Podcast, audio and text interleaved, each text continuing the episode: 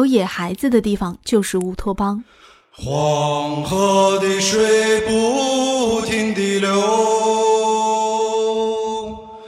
流过了家，流过了兰州。黄河的水不停地流，流过了家，流过了兰州。远方的亲人啊，听我唱支黄河谣。二零一三年冬，一个下着雨的夜晚，在香港西九龙海滨长廊一场名为“自由野”的音乐节上，手风琴手张伟伟、主唱张全、鼓手郭龙、武瑞、吉他手马雪松在台上一字排开，像宗教仪式般神情肃穆地齐声合唱《黄河谣》。五个西北男人不分声部，没有伴奏，声音旷远悠长，直射人心。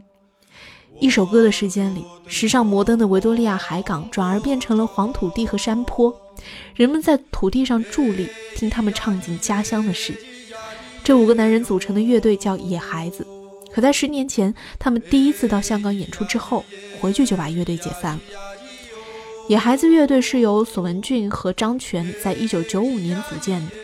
刚组队的时候，生长在甘肃兰州的庄泉和小索沿着黄河从兰州步行至内蒙古，一边考察西北民间音乐，一边体验当地人的生活状态。西北民歌里最具代表性的当属陕西、甘肃、宁夏一带的山歌《信天游》，以及在甘肃、青海比较流行的花儿。这种民歌语言简练，旋律呢也很高亢。要真正唱好啊，必须结合当地的生活环境、人们的劳动方式、生活是气候，只有这样才能够准确表达出旋律内在的精髓。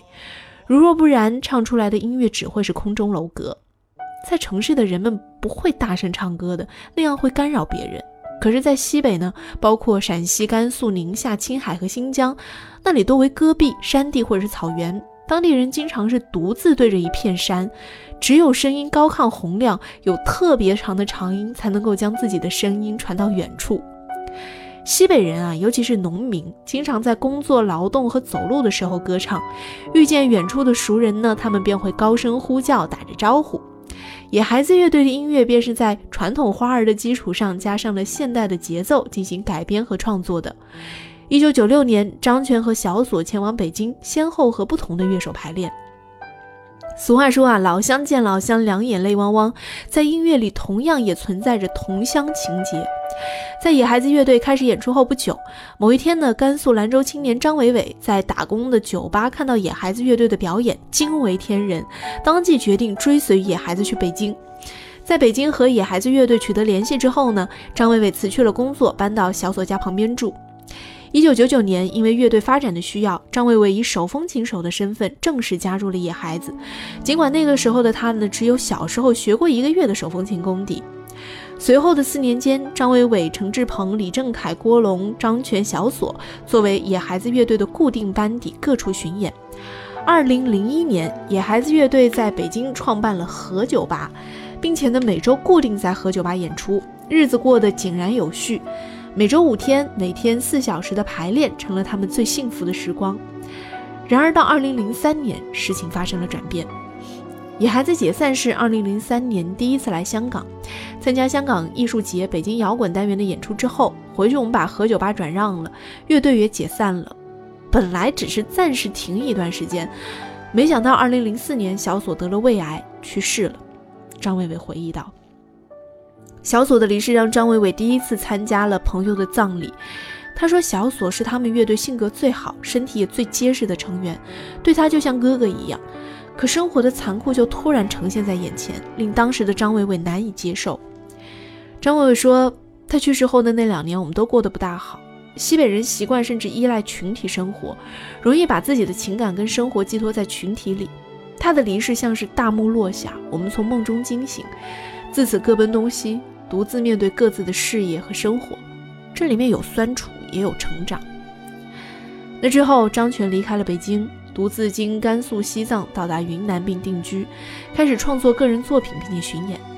鼓手陈志鹏也去往云南定居，而贝斯手李正凯结婚移居海外了。张伟伟和郭龙则留在了北京，做过其他乐队的乐手，还做过戏曲配乐，还在2006年开始创作自己的作品并且巡演。天下没有不散的宴席，我们要早一些明白这个，在相聚的时候啊，得好好珍惜。离别时，张伟伟的这句话似乎预示着未来将发生的一切。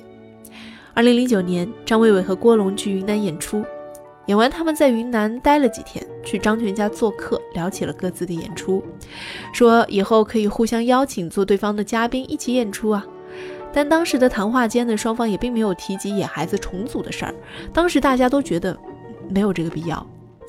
隔年春天，张全到北京演出，张伟伟和郭龙给他做演出嘉宾。演出的最后一节，他们一起唱了三首野孩子的老歌。那天的三首老歌让他们和观众都非常感动。二零一零年的秋天，他们做了名为《大河之上》的联合专场，还是各自演出一节，最后三人合唱野孩子的老歌。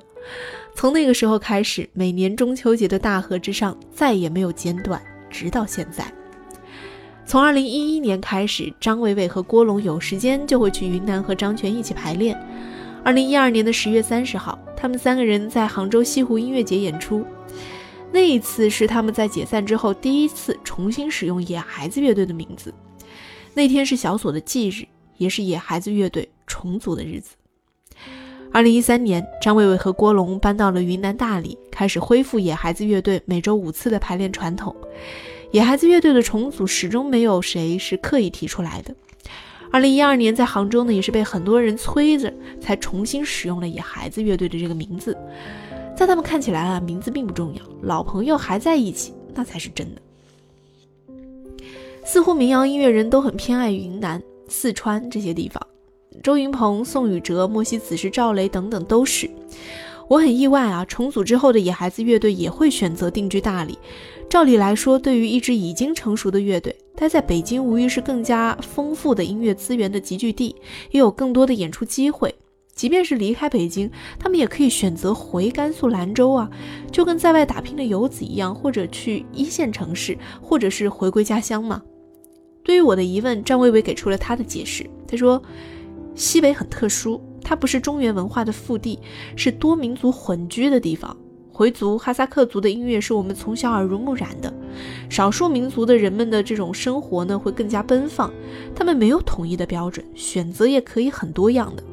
我们生在城市，从小就习惯了在街头唱歌，一帮朋友约在家属院的墙上排排坐着唱歌，唱到家属院里的人打开窗户朝我们扔瓶子，我们也不管他，继续唱，这就是西北的特点。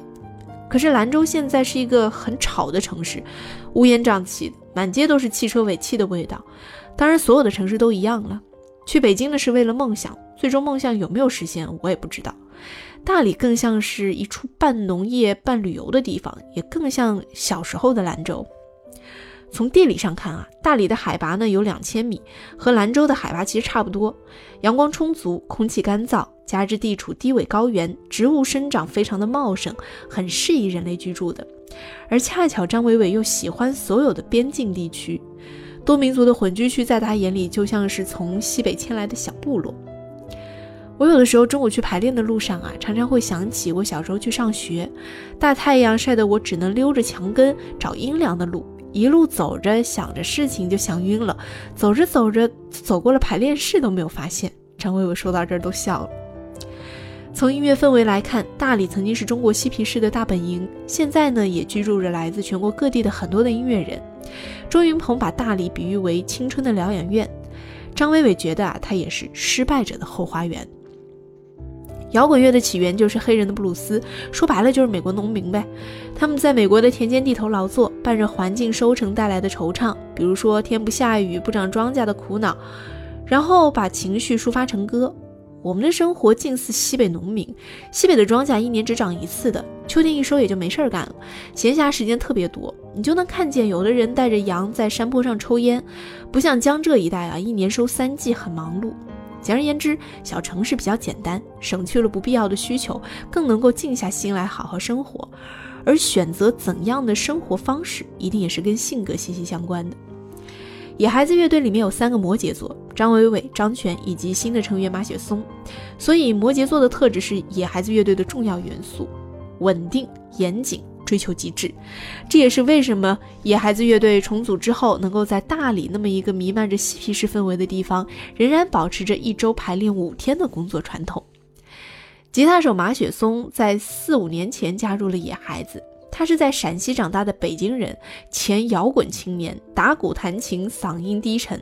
后来呢，移居大理，在他的字典里啊就没有迟到这个词的存在。我大约时间，他永远会提前到达五到十分钟，原则性很强，有所为有所不为。他答应了你的事情啊，就不用再担心了。张伟伟如实评价。主唱张全呢是一个有智慧的人，他有很强的西北人的特质。目光长远，脚步坚韧。二零一零年第一次《大河之上》演完下台之后，张伟伟的张全说这场演的不好。他笑着回说：“《大河之上》演好，应该是第十届的时候吧。如今《大河之上》已经到了第七届、第八届了。”张伟伟也越来越明白了张全当时的笑。信念这东西啊，好像不存在，可你就真的看着他穿透了迷雾，那份坚定很是动人。郭龙是现在野孩子乐队的队长，他是乐队的鼓手，在排练演出当中呢，属于大家的发动机。他很聪明而且善良，同时呢也很感性。他是巨蟹座，和其他几位成员不太一样，迟到起来都是从半小时起步的。不过张伟伟却对这个特质有着另一番认识啊。他说，散漫的另一面是松弛，松弛的人呢有他的宽容，不会那么较劲儿，和我们形成了很好的互补。另一个鼓手武瑞是野孩子乐队很多年的朋友了，他来自银川，相貌很英俊，而且很健康，很有才。张伟伟认为武瑞就是一个谜，他的存在是为了捍卫中年男人的多样性。前些年啊，我倒是去过一次云南，跟大多数的游客一样，第一次去一处陌生的地方旅行，必定是选择最热门也是最有标志性的旅游城市和景点的，丽江和大理自然是首选。我对大理的印象还不错，住在洱海边的民宿，尽管房间的装修是那种无印良品式的木质风格啊，可是推开房间的落地窗，洱海的水就拍打在脚边，抬眼望去便是延绵的苍山，就这样坐上一整天，晒着太阳，喝喝茶，好惬意。走出民宿，沿着小巷子不到十米，便是一家云南家常菜馆，喝喝当地人酿制的玫瑰花酒，聊聊闲天，一顿饭很简单，却很满足。再在巷子里左拐右拐，总能够看见几家几户的农户吧。在门口呢是晒着菜干，没有人管，也没有狗，似乎他们从来不担心东西会被别的人偷拿了去。在大理最热门的景点呢，应该是大理古城。它跟中国其他的古迹景点一样，除了仍然保留着当年的那些建筑风格之外，内设的店铺和城市呢其实没有什么分别。倒是几家私房菜馆啊，依然非常的淳朴。有什么食材就做什么菜，价格也很公道。最让我惊叹的是大理的自然景观，它没有国内其他旅游景点的肆意叫卖的摊贩，很恬静闲适。坐在石板桥上，群山环绕，溪水从脚下潺潺流过，三两头老黄牛在面前排着队过溪，互不打扰。身处其中，足以领会陶渊明笔下的“采菊东篱下，悠然见南山”的意境。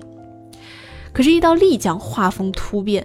古城被商铺占满，卖茶叶的、卖珠串的、卖工艺纪念品的比比皆是。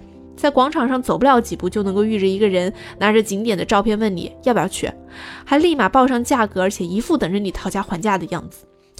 丽江古城里的另一大特色呢，就是手鼓泛滥啊。张伟伟开玩笑的说，他们在丽江背着鼓都觉得丢人。手鼓在丽江呢，该算是工艺品、纪念品了。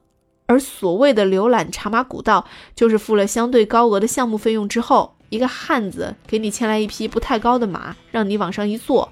如果你是跟朋友一起去的，可能这个汉子会同时牵着你俩的马在山野间就这么走一圈，甚至还有一段回头路。在丽江的这些景点里面，最不商业化的大概就是玉龙雪山了。毕竟受客观环境所限，也不太适合做什么商业开发，顶多呢在索道站里卖卖茶叶蛋啊、玉米啊。不过听说玉龙雪山上开发了一处滑雪场，有一些无奈，却也在意料之中吧。我很担心是否有一天大理会沦为第二个丽江。对此，张伟伟倒是很看得开。他说：“大理被商业化也是迟早的事儿了，在劫难逃。我们以前挺难受的。以前在北京，从二十世纪九十年代一直到新世纪，我们见证了一座美好的古城渐渐变成了商业化的都市。我们在大理也注定会见证这样的变化的。”就像谢天笑的歌词，潮起潮落是什么都不为，不要去想原因伤感。我们现在啊想得很明白，能晒一天太阳是一天，有一天太吵了晒不了太阳了，我们就再去找下一个地方吧。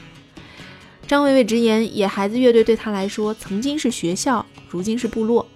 他无法评价野孩子的音乐，那是他们部落的宗教。